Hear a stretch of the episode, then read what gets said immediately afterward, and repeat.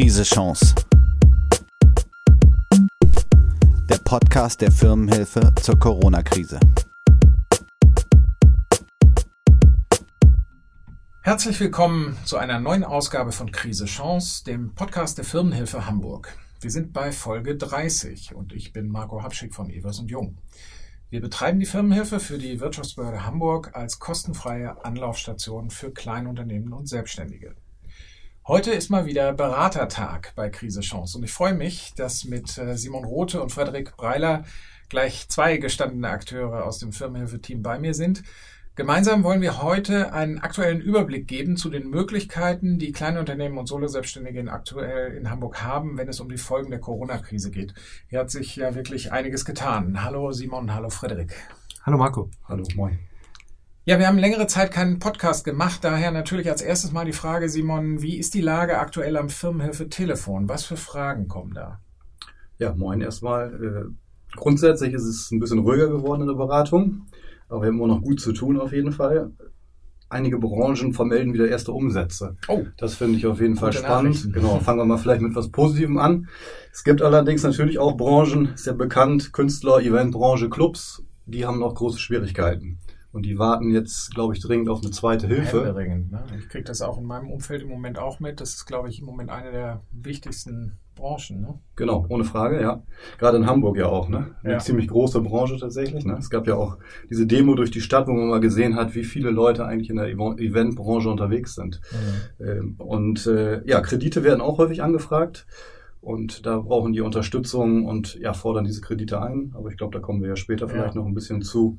Und äh, ja, Leute haben ihr Geschäftsmodell angepasst. Ah, mit ja. unserer Hilfe, was natürlich auch nicht schlecht ist. Ne? Das ist natürlich ein schönes äh, Erfolgserlebnis, dass so unser Mantra, was wir hier im Podcast auch häufig äh, geäußert haben, Mensch, nutzt das jetzt, guckt, was könnt ihr anders machen in Zukunft, äh, dass das auch wirkt. Ist das auch dein Eindruck, Frederik? Durchaus, durchaus. Da äh, habe ich auch Anrufe gehabt, ähm, die eben ja kreativ geworden sind, ihr Geschäftsmodell geändert haben ähm, und ansonsten auch das, was Simon sagte. Also äh, alles, was an der Eventbranche dranhängt, ähm, das hat äh, die größten Schwierigkeiten. Ähm, das betrifft zum Beispiel auch Taxifahrer, Mhm. ja, die ja ganz viel vom Messegeschäft leben, von Geschäftsreisenden auch. Und ähm, insofern äh, trifft es die auch ganz hart. Ja. Aber zum Glück äh, tut sich ja jetzt auch einiges in diesem ganzen Bereich der Corona-Hilfen. Mir selbst fällt es manchmal ganz schwer, schwer, da überhaupt irgendwie äh, Tritt zu halten, weil sich da fast jeden Tag ja nach wie vor irgendwie was verändert. Ihr seid da dichter dran. Äh, was habt ihr uns mitgebracht, Frederik? Ja, tatsächlich kann man jetzt seit einigen Tagen die sogenannte Überbrückungshilfe beantragen. Das ist das zweite große Paket, ähm, was für ähm, relativ viele Firmen geeignet ist, was von der Bundesregierung kommt. Ähm, also man könnte es auch äh, bezeichnen als äh, Corona-Soforthilfen Teil 2. Und die, ähm, da gibt es einige große Unterschiede zu den Corona-Soforthilfen. Also unter anderem kann man dieses Fördermittel nur über Steuerberater und Wirtschaftsprüfer beantragen und die wiederum müssen sich erstmal akkreditieren dafür. Es kann entweder eine Arbeitsbeschaffungsmaßnahme sein für Steuerberater oder es gab zu viel Missbrauch. Was wäre euer Eindruck? Ich bin da wahrscheinlich eher bei, bei Teil 2, ähm, wobei ja, da ich glaube, unser Wirtschaftsminister auch gesagt hat, ja, es gab Missbrauch, aber der war jetzt jetzt nicht so, dass man dafür jetzt ähm, sich selber geißeln müsste. Das war denen vorher klar, dass Ja. wenn man eben relativ schnell Gelder verteilt und quasi mit der Gießkanne, wie es ja immer wieder gesagt wurde, dass dann da auch Missbrauch ist. Aber das Ähm, ist jetzt anders. Also jetzt muss es äh, über Steuerberater oder Wirtschaftsprüfer Richtig, also solange, solange die Steuerberater und Wirtschaftsprüfer selber nicht kriminell sind, äh, kann da dann eigentlich nichts schiefgehen. Ähm, und davon gehe ich mal nicht aus. Und ähm, das Fördermittel selber ist auch äh, deutlich komplexer als beim ersten Mal. Da konnte sich im Grunde jeder selber ausrechnen, wie viel ihm zusteht äh, oder wie viel er oder sie beantragen kann. Ähm, hier muss man dafür schon wirklich den Taschenrechner rausholen. Ähm, das Wichtigste ist erstmal, um überhaupt antragsberechtigt zu sein, muss man im Jahresvergleich vom April und Mai 2020 mit April, Mai 2019 über, also mindestens 60 Prozent Umsatzeinbuße gehabt Mhm. haben. Das heißt im Umkehrschluss, die Bundesregierung möchte hier diejenigen Unternehmen fördern, ähm, die wirklich schwer getroffen worden sind von der Krise. Ähm, Und dann, äh, um die konkrete Summe auszurechnen, geht es tatsächlich um den Umsatzrückgang ähm, in den Monaten, muss ich gerade schauen, äh, Juni, Juli, August diesen Jahres. Also wie viel man da im Vergleich zum Vorjahr an Einbußen hatte. Ähm, und dann ergibt sich daraus ein Fördersatz äh, von 40, 50 oder 80 Prozent. Und zwar im Bezug auf die Betriebskosten. Okay. So, und also da sind wir wieder bei dem Wort, was ja so ein großer Streitfall war, auch äh, im März, April bei den Soforthilfen. Also man kriegt nicht pauschal Geld geschenkt, sondern man kriegt äh, Betriebskosten erstattet und nicht mhm. etwa die Privatentnahme, also wieder an alle Personengesellschaften, äh, die, die über Privatentnahmen ähm, arbeiten und sich dort ihren Unternehmerlohn rausholen für die sind das schlechte Nachrichten. Und für Kapitalgesellschaften, bei denen eben das zum Beispiel das Geschäftsführergehalt in den Betriebskosten mit drin steckt, ähm, ist das dann eben eher eine gute Nachricht, weil ja. die dann Teile davon ähm, wiederbekommen. Und werden wir jetzt einen Teil dieser Diskussionen, die wir vor ein paar Wochen hatten, zu dieser Frage, werden wir die jetzt wiederbekommen oder ist das schon irgendwie absehbar geregelt? Ähm, es war hier eigentlich seit ein paar Wochen bekannt, in welche Richtung das geht. Und mhm. natürlich gab es da auch äh, kritische Stimmen. Ähm, also gerade auch der VGSD, Verband der Gründer und Selbstständigen Deutschlands, hat da ähm, sehr früh das analysiert. Ähm, die haben ja auch einen guten Draht in die Politik und haben gesagt, wir sehen das als wirklich schlechte Hilfe an. So, da kann man sich trotzdem ein bisschen drüber streiten. Also grundsätzlich ist es ja immer gut, wenn es Geld gibt. Ähm, andererseits könnte man vielleicht auch noch ein bisschen klarer kommunizieren, für wen ist das, warum machen wir das so, ähm, und, und was kommt noch an Hilfen. Also was wir jetzt aktuell ja nicht genau wissen, ist, ob zum Beispiel von der Stadt Hamburg äh, noch etwas kommt, was für alle Branchen da okay, ist. Und wo das heißt, wo die GBRs und die Einzelkaufleute und wer auch immer da dann auch wieder möglicherweise mit drin wären. Ja, also genau, hier sind sie mit drin, aber sie kriegen nur die Betriebskosten ja, erstattet richtig, genau, und das, das bringt ihnen halt nichts. Mit ihrem Einkommen. Richtig, ne, genau. Genau, so. Und das ist die Frage und äh, da haben wir ja gleich äh, dann auch noch ein Thema, wo zumindest eine Hamburger Branche ein bisschen was abbekommt. Aber hier gibt's auch noch mehr zu erzählen. Ja. ja das Thema ist ja, dass die Firmenhilfe ja für hauptsächlich Solo-Selbstständige da ist und für Kleinstunternehmen. Und gerade die Branche äh, ist jetzt vermeintlich äh, ja so ein bisschen äh, benachteiligt, mhm. weil da ja häufig keine großen Fixkosten da sind, wie auch schon bei der ersten Soforthilfe. Mhm. Das hat Frederik gerade schön gesagt. Hamburg hat ja abgefedert durch diese Pauschale von zweieinhalbtausend. Und die gibt's jetzt beim zweiten Mal bisher noch nicht, ne, laut unserem Kenntnisstand. Und da muss man halt schauen, ob da noch was nachjustiert wird und nachgesteuert wird äh, oder nicht. Und verwiesen wird halt dann immer, wenn diese Diskussion aufkommt, auf, ja, es gibt ja Arbeitslosengeld 2 für Selbstständige. Mhm. Und das war ja bei der Corona-Hilfe 1 ja auch schon genau das Gleiche. Jetzt nur das Problem, dass unsere Erfahrung aus der Beratung oder meine zumindest, Frederik kann vielleicht gleich auch noch was dazu sagen, eher ist, dass der Antrag nicht wirklich vereinfacht worden ist, so wie okay. es häufig suggeriert wird, der ALG-2-Antrag und äh, dass viele Kunden da Schwierigkeiten mit hatten. Ich hatte speziell einen Fall zum Beispiel, an den ich mich gut erinnere, aus, aus der letzten Woche, wo auch der Partner dann sein Einkommen auflegen musste und, und offenlegen musste. Und laut meinem Kenntnisstand war das eigentlich mal so angedacht, dass das nicht geschehen soll. Ich weiß nicht, Frederik, hast du da irgendwie ja. noch eine Idee zu? Genau, also habe ich ganz genau die gleichen Erfahrungen gemacht mit meinen Anrufern. Ähm, eben viele, denen dann gesagt wurde, äh, wenn dein Geld nicht reicht, ähm, dann beantrag doch Arbeitslosengeld 2. Das geht ja als Selbstständiger und das ist ja auch grundsätzlich gut. Also dass es erstmal überhaupt geht. Also man ist nicht erwerbslos und kann trotzdem eben die Grundsicherung ja. bekommen. So, das ist erstmal gut. Und dann ist es aber geknüpft an diverse Bedingungen. Unter anderem wird eben doch das Einkommen des Partners berücksichtigt. Ähm, wo es ja erst hieß, das soll nicht der Fall sein, aber. Das hatten wir hier auch äh, äh im Podcast äh, berichtet, da erinnere ich mich. Ja, dran. richtig, genau. Das war eine das gute war ja Nachricht. Ganz stark ähm, erleichtert in vielerlei Sachen, keine, keine äh, Vermögensprüfungen und sonst wie, sondern es wurde erstmal sozusagen wirklich nur auf die Person äh, des Antragstellers oder Antragstellerin äh, gemünzt, aber es ist wohl doch nicht so einfach. Richtig, also mein Verdacht ist, ähm, dass eben es einen Antrag gibt auf Arbeitslosengeld 2, der hat nun mal seine 15 Seiten und der wird dann halt komplett rausgeschickt. Also wenn jemand das beantragt, dann kriegt er den und kriegt keinen Hinweis, lassen Sie Seite 8 weg. weg oder ja. sowas. Ähm, und wenn man das dann ausfüllt, dann wird es entsprechend auch geprüft und entsprechend gab es tatsächlich Ablehnung. Zumindest sind das die mündlichen Äußerungen unserer Anruferinnen und Anrufer hier, ähm, dass die ALG 2 beantragt haben, aber nicht bekommen haben, weil, der Partner mit Oder weil verdient. Seite 8 ausgefüllt Ja, ja, so. genau, weil, weil der Partner halt Geld verdient und selbst wenn der in Kurzarbeit ist, äh, aber ja Kurzarbeiter auch Geld bekommt, ähm, dann reicht es halt nicht. Also wenn da irgendwo 2000 Euro Einkommen sind in der Familie, ähm, dann, dann kriegt man kein Arbeitslosengeld 2 in dieser Bedarfsgemeinschaft. Ja. Ähm, und äh, das ist der Punkt, der jetzt gerade schwierig ist und, und äh, wo dann eben einige Familien ähm, offensichtlich da nicht mit dem Geld ähm, zurechtkommen, wenn dann eben der selbstständige Partner gerade nichts oder nur sehr wenig verdient, der, der andere Partner ähm, in Kurzarbeit ist, dann ist das sicherlich eine finanziell ganz schwierige Situation.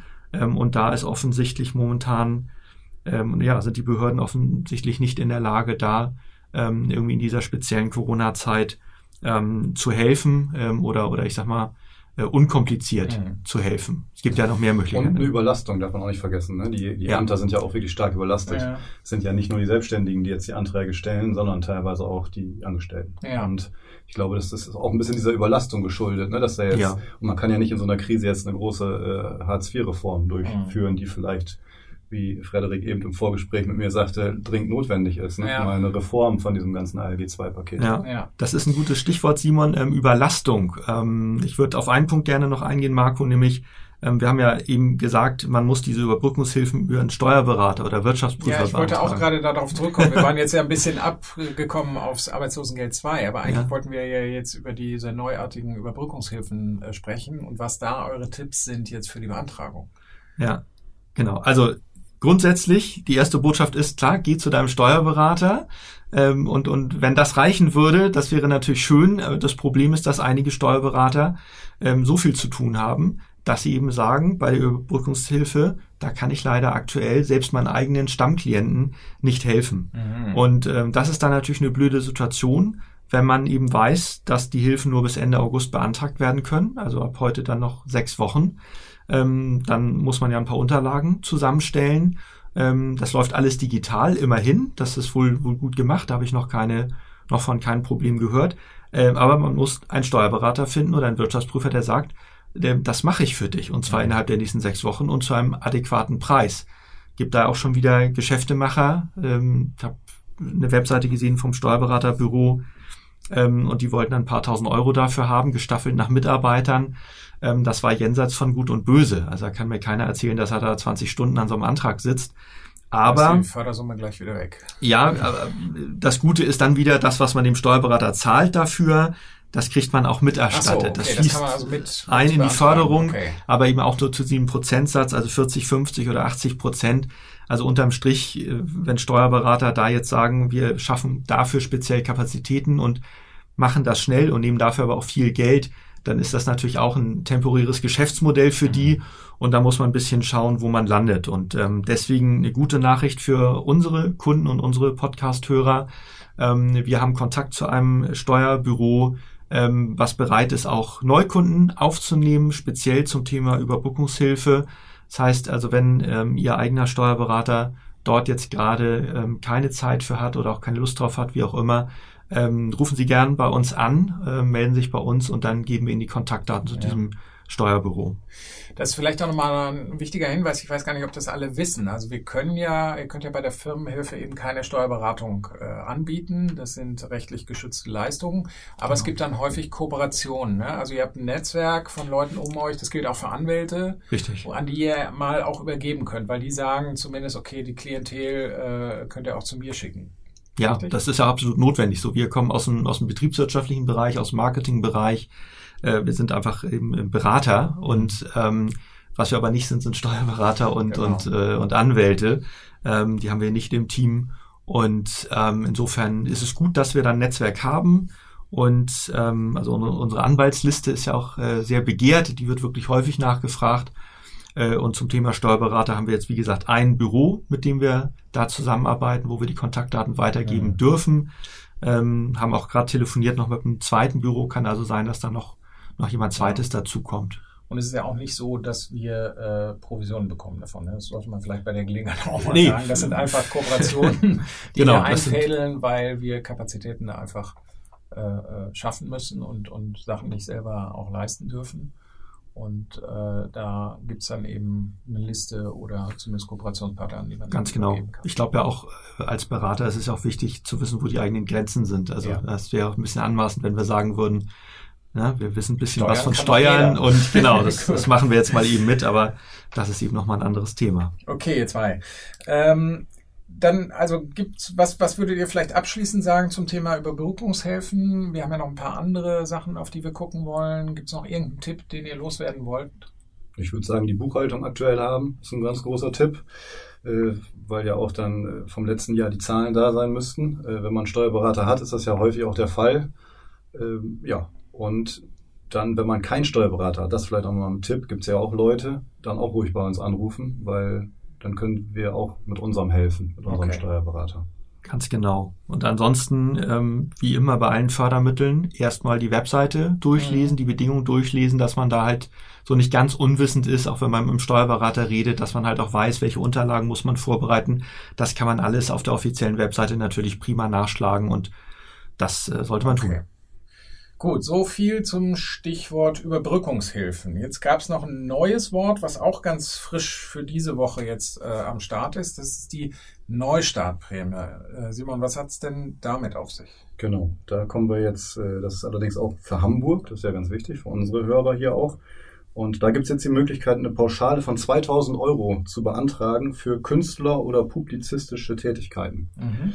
Das heißt, äh, man muss selbstständig sein und das, die Tätigkeit auch selbstständig ausüben und betroffen sein von der Corona-Krise. Und die ganze Antragstellung ist ein bisschen vereinfacht. Äh, da muss man nämlich wirklich nur einen letzten Steuerbescheid oder die Künstlersozialkasse Mitgliedschaft nachweisen und hat dann die Möglichkeit, bis zum 31. August 2000 Euro pauschal zu bekommen, ja, in Hamburg. Okay, also da haben wir jetzt wirklich auch wieder was sehr zielgruppenspezifisches. Äh, ähnlich wie wir es damals mit den, mit den Solo-Selbstständigen hatten, haben wir hier in Hamburg einen Teilbereich jetzt, der sich speziell an diese künstlerisch äh, äh geprägte Branche eben richtet.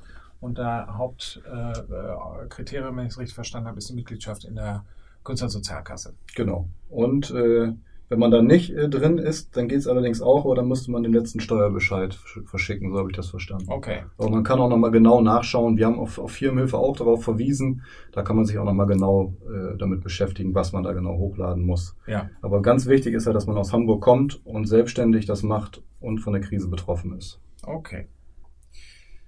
Ja, ein Thema, was äh, seit 1.7. ja äh, auch eine Rolle gespielt hat, war ja diese temporäre Senkung der Umsatzsteuer, der Mehrwertsteuer. Ähm, welche Rolle spielt denn das in eurer Beratung, Frederik? Ähm, relativ geringe tatsächlich. Also wir hatten im Vorwege, also Ende Juni, Mitte Juni, als das eben schon feststand, ähm, hatte ich das so als, als Randthema. Das kam ab und zu mal mit auf. Das war aber eigentlich nie Schwerpunkt in meinen Gesprächen. Ähm, was ich weiß, ist, dass es eben für, für einige Branchen recht einfach ist. Ähm, also wer seine Rechnung mit Word schreibt oder auch mit, mit einer Buchhaltungssoftware, wie man es eigentlich machen sollte, ähm, da ist das ganz einfach dann eben ähm, zu ändern von 19 auf 16 Prozent oder dann eben für die Kreativberufe von 7 auf 5 Prozent. Ähm, aber äh, diejenigen, die wirklich ein Ladengeschäft haben, wo Preise dann ausgezeichnet sind, wo man eine Registrierkasse hat, ähm, da ist es dann halt schon ein Arbeitsaufwand, das zu ändern. Grundsätzlich muss man natürlich auch sich die Frage stellen, ähm, gebe ich diese Umsatzsteuersenkung an die Kunden weiter oder nicht? Das spielt im B2B-Bereich gar keine Rolle, ja. aber im B2C-Bereich, also wo ich an Endkunden, an Privatpersonen etwas verkaufe, da spielt es natürlich schon eine Rolle, gerade bei größeren Summen. Ähm, und genau, dann kann man damit natürlich auch Werbung machen, als das Marketinginstrument nutzen, dass man das weitergibt ähm, oder eben ähm, ja einfach auch sagen, naja, ich verdiene jetzt schon eh äh, weniger in der Corona-Krise, ähm, da schenke ich meinen Kunden jetzt nicht auch schon drei Prozent, sondern dann verdiene ich mal lieber drei Prozent netto ja. äh, mehr dran. Lass uns da mal vielleicht einen Moment noch bleiben. Das ist ja, ähm, äh, also diese Umsatzsteuer Förderung ist ja volkswirtschaftlich eigentlich total interessant, weil fragt man einen Volkswirt, dann sagt er eigentlich, ist mir eigentlich egal, ob das beim Kundenamt kommt oder beim Unternehmen verbleibt. Es bleibt ein wirtschaftlicher Impuls, weil Genau. entweder geht es auf den Kunden und die können dann mehr konsumieren oder ich stabilisiere als Staat mit öffentlichen Geldern die Unternehmen. Also es ist ja eigentlich nicht ehrenrührig, wenn ein Unternehmen, dem das Wasser gerade bis zum Hals steckt, äh, dieses Geld auch für sich behält und, und, äh, und damit erstmal äh, durch die Krise kommt. Ist das eine Empfehlung, die ihr auch gebt? Weil es gibt ja Unternehmen, die dann einfach ihren Kunden auch sagen, so, sorry, uns geht's echt dreckig, wir erlauben uns das jetzt nicht an euch weiterzugeben. Äh, wir kommen vielleicht irgendwann mal dann mit irgendwas auf euch zu, aber im Moment gucken wir erstmal, dass wir selber über Wasser bleiben. Ist das eine Empfehlung, die ihr geben würdet? Also muss man erstmal jetzt unterscheiden, hat Frederik gerade schön gesagt, wenn ich jetzt ein Unternehmen bin, was drei Rechnungen im Monat schreibt, äh, im B2B-Bereich, äh, gut klar, man könnte dann diese drei Prozent nehmen, aber ich glaube nicht, dass das groß ausschlaggebend ist tatsächlich. Ich glaube, Aber es war ja ganz viel auch gerade für die Gastrobranche, war das ja vorher auch im, im, im Gespräch. Also wäre es nicht cool, wenn die ihre Preise einfach beibehalten und wir denen auf diese Weise einfach auch helfen können? Klar, also ist das eine Idee? könnte man auf jeden Fall so beraten, logisch. Ne? Ja. Das äh, kann man ich machen. im, Fall. im, genau, im Gastrobereich finde ich es tatsächlich sinnvoll. So, die wurden schwer getroffen. Ähm, auch jetzt haben die immer noch weniger Gäste, weil die Leute lieber außen sitzen, was beim Hamburger Wetter gerade auch dann vielleicht nicht immer geht. Mhm. Ähm, und entsprechend würde ich am Gastronomen tendenziell empfehlen, die drei Prozent selber äh, einzusacken, um es mal, um's mal so zu formulieren. Ähm, und im, im B2B-Geschäft finde ich schwierig. Also wenn man eh immer mit Nettosätzen Ja, arbeitet, gut, dann. äh, und sagte, ja, ich habe was weiß ich, 100 Euro pro Stunde, äh, da dann 16 oder 19 Prozent drauf ist, macht einfach gar keinen Unterschied, dieser Nee. durchlaufende Posten. Ähm, aber ja, Gastro ist ein gutes Beispiel, würde ich unseren Kunden eher raten. Das Nur bei der Gastro ist es jetzt ja auch jetzt durch diese Abstandsregel, auch mit den eineinhalb Metern, die man ab äh, zwischen den Tischen hat, hat man ja generell weniger Kundschaft. Mhm. Und ob diese drei Prozent dann nachher im Endeffekt so viel ausmachen, das sei auch nochmal dahingestellt. Ich muss ja enorm viel verkaufen, Ja, damit sich genau. diese drei Prozent überhaupt rechnen. Ja. Das darf man dann auch nicht Ja. vergessen. Aber prinzipiell spricht meiner Meinung nach nichts Ja. dagegen, das weiterzugeben. Ne? Oder nicht Aber zumindest, zumindest Ja. die Kunden dann mitnehmen und sagen, hier Leute, wir haben uns entschieden, das so zu regeln. Ich hoffe, ihr zieht mit und bleibt uns treu. Genau. Ja. ja, Und wichtig ist ja noch das Leistungsdatum, ne? Gerade im B2B-Bereich. Wann, wann ist überhaupt jetzt der Stichtag und, und ne, wann darf ich 16 und wann 19 Prozent? Und in meinem, in meiner, in meinem Business zum Beispiel arbeiten wir häufig auch mit Abschlagsrechnung. Ja, richtig. Das heißt, dass Wo wir- gehören die jetzt zu? Zu welcher Periode? Ganz genau. Ja, und da ja, ist dann ja, das ja. Leistungsdatum entscheidend. Das Ja. heißt, es kann sein, dass wenn ich vier Rechnungen stelle, eine mit 19 Prozent, zwei mit 16 und eine wieder mit 19 die Abschlussrechnung stellen muss. Mhm. Das ist wichtig. Ne? Das, das heißt, das Leistungsdatum ist da entscheidend. Ja. Ganz genau. Ja. Wir haben ja auch einige Tabellen online, die man nutzen kann. Also wir haben so eine Einnahmenüberschussrechnungstabelle als Download und noch ein paar andere. Mhm. Ähm, die haben wir äh, geupdatet. Ähm, die sollten jetzt eigentlich mittlerweile alle auch online sein. Das heißt, äh, diejenigen, die sich solche Tools bei uns runterladen auf der Website, die haben jetzt eine aktuelle Version, wo dann die 16 und 5 Prozent ähm, berücksichtigt sind. Ähm, oder eben in unserer EUR-Tabelle, die über zwölf Monate geht. Dann haben wir halt äh, von Januar bis Juni 19 Prozent und von Juli bis Dezember dann ähm, eben die 16 Prozent. Und dann, ja, gibt's im nächsten Jahr dann halt wieder eine neue Tabelle, wieder Ja. mit 19 Prozent komplett. Heldenhaft, heldenhaft, dass ihr das alles up to date haltet. Ähm, ist sicherlich ein toller Service für die Firmenhilfe-Klientel. Ja, lasst uns auch zum Abschluss nochmal auf das Thema Kredite kommen. Ähm, also selbst spätestens, wenn jetzt die Zuschüsse auslaufen oder wenn die gar nicht in Frage kommen, ist es ja eigentlich ein Instrument, das für viele ein weiterer Strohhalm sein könnte. Oder seht ihr das anders? Nee, sehe ich, sehe ich genauso. Es könnte, das ist schön, konjunktiv, ja, es könnte ein schöner Strohhalm sein. Die Beratungserfahrung zeigt uns jetzt allerdings, oder mir vor allem jetzt, ich muss Frederik gleich für sich selber entscheiden, dass es doch ein schwierigeres Thema ist, weil die Banken sich doch schwer tun mit diesen Krediten. Ich äh, habe jetzt zum Beispiel ein Beispiel gehabt, dass ein Kunde diesen KfW-Kredit beantragen wollte, den Corona-Kredit, und dass die Bank sich dagegen gesträubt hat. Er hat dann aber einen normalen Kredit von der Bank fast zu gleichen Konditionen bekommen. Das fand ich Okay. sehr, sehr spannend. Ja. Das heißt, irgendwie scheint da bei den Banken ja nicht so der Wille da zu sein, diese äh, zu verteilen, obwohl die ja mit 90 oder teilweise sogar 100 Prozent Ausfallrisiko von der KfW unterstützt werden. Ne? Ja, das ist interessant. Also das könnte natürlich darauf hindeuten, dass am Ende die, die Prozesse für die Bank, also jetzt diese Corona-KfW-Hilfe, wo sie 100 Prozent des Risikos abgenommen bekommt durch die KfW, vielleicht ist es intern eigentlich schwieriger zu handeln, als wenn ich jetzt einen anderen Kredit irgendwie auf meine eigene Kappe und meine eigenen Bücher nehme. Also da, da ist so die, die Rationalität auf der anderen Seite des Schreibtisches ist da oft äh, mhm. schwer durchschaubar, richtig? Ja, auf jeden Fall. Also das, das spüre ich auch so. Und dann hatte ich jetzt einen Fall, da war ein Kunde, der ist bei einer Direktbank gewesen ja. und der hat gar keine Chance, zum Beispiel einen KfW-Kredit zu beantragen. Das heißt, es ist ja das Hausbankmodell und so eine ING DIBA. Die, die macht die, das Geschäft nicht. Ne? Genau, die macht das Geschäft nicht. Das heißt, äh, dann habe ich zu ihm gesagt, ja, dann, dann gehen Sie doch los und holen sich eine neue Hausbank. Habe ich so in, in meinem blauäugigen äh, ja, Dasein gesagt. Und dann rief er mich eine Woche später an und sagte, ja, ich war bei, bei zehn Banken. Ich, die nehmen keine Neukunden mehr ja. auf. Aber das hatten wir, erinnere ich, auch hier im Podcast auch. Wir hatten ja die Haspa hier mal, die uns das mal so ein bisschen aus ihrer Sicht äh, geschildert hat und was da jetzt gerade so läuft. Und da war auch ganz klar die Message, unser Fokus sind im Moment unsere Bestandskunden. Die versuchen wir irgendwie durch die Krise zu kriegen und Neukunden ähm, erstmal nicht. Ja. Ja, die, genau. Die Botschaft habe ich auch von diversen anderen Banken gehört. Ich habe da ja regelmäßig Kontakt auch eben wegen äh, Gründungsfinanzierungsthemen ähm, und die Firmenkunden Beraterinnen und Berater sind alle äh, sehr stark ausgelastet, also schieben Überstunden noch und nöcher, arbeiten dann teilweise auch nicht so effektiv wie gewohnt, weil sie im Homeoffice sind, weil das vielleicht dann auch nicht immer optimal klappt in Abstimmung mit den äh, Kolleginnen und Kollegen.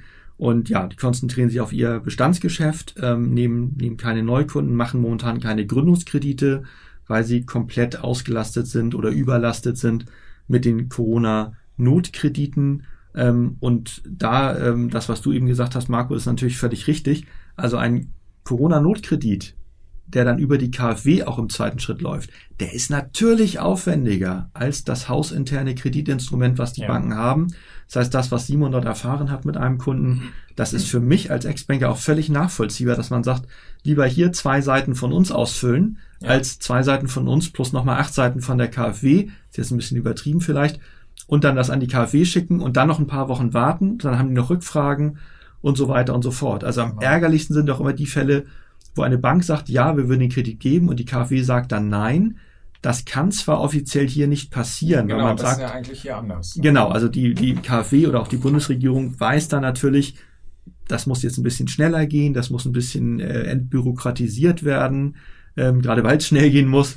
Ähm, und insofern liegt da die komplette Prüfung bei der Bank, aber eben auch in gewisser Weise die Haftung, habe ich gehört. Also ich habe einen Artikel gelesen, wo drin stand, dass äh, also auch wenn, wenn die KfW 100% Haftung übernimmt gegenüber der Bank, trotzdem mal die Bank belangt werden kann, wenn die Bank beim Antrag Fehler gemacht hat also oder nicht ist so dann genau die einzige Instanz, hat. die eigentlich auf das Projekt geguckt hat. Ne? Also sozusagen Ganz genau. ist sie dann vielleicht da doch im Feuer. Richtig. Auch wenn so. offiziell eine hundertprozentige Haftungsfreistellung genau. steht. Ja. Auf jeden Fall könnte man das Risiko denken als Bank und dann wird man sich schon anders verhalten gegenüber dem Kunden, äh, als man das vielleicht äh, sonst gewohnt ist. Ja. Also von daher haben wir diese Außenperspektive und die Innenperspektive, die laufen da wirklich äh, erstaunlich auseinander. Ne? Ja. ja, und viele äh, Kunden haben mir dann auch berichtet, dass sie den Kredit einfach nicht kriegen, weil sie halt nicht ja, liquide genug sind. Mhm. Und das heißt, es ist das gleiche wie bei diesen Soforthilfen oder bei der Überbrückungshilfe jetzt auch. Wenn man schon vor der Krise in wirtschaftlichen Schwierigkeiten war, dann wird man Schwierigkeiten haben. Ja. Und einen Kredit zu bekommen oder auch so eine Soforthilfe oder die Überbrückungshilfe zu beantragen. Und ja. das wollen viele halt einfach nicht wahrhaben und nicht realisieren, dass sie in wirtschaftlichen Schwierigkeiten schon vorher waren. Mhm. Ja. Und selbst wenn sie das nicht waren, wir haben eben weiterhin einige Branchen, wir haben sie vorhin schon genannt, äh, die so stark betroffen sind und für die es einfach jetzt noch gar nicht absehbar ist, wann das Geschäft wieder in Richtung 100 Prozent geht. Ähm, also Events, Taxifahrer, Clubs und so weiter. Das heißt, das ist aus Bankensicht natürlich auch ein enorm hohes Risiko, dort einen Kredit zu vergeben ja. und da eventuell nur das Leben zu verlängern, ein paar Monate. Ähm, ist doch klar, wenn die Clubs ja. nicht demnächst wieder aufmachen dürfen oder wenn das Messegeschäft nicht wieder anläuft, ähm, dann wird es da diverse Pleiten geben. Ähm, und da wird man keinen Kredit geben, um die Pleite dann nur ein paar Monate hinauszuzögern. Insolvenzverschiebung. Ne?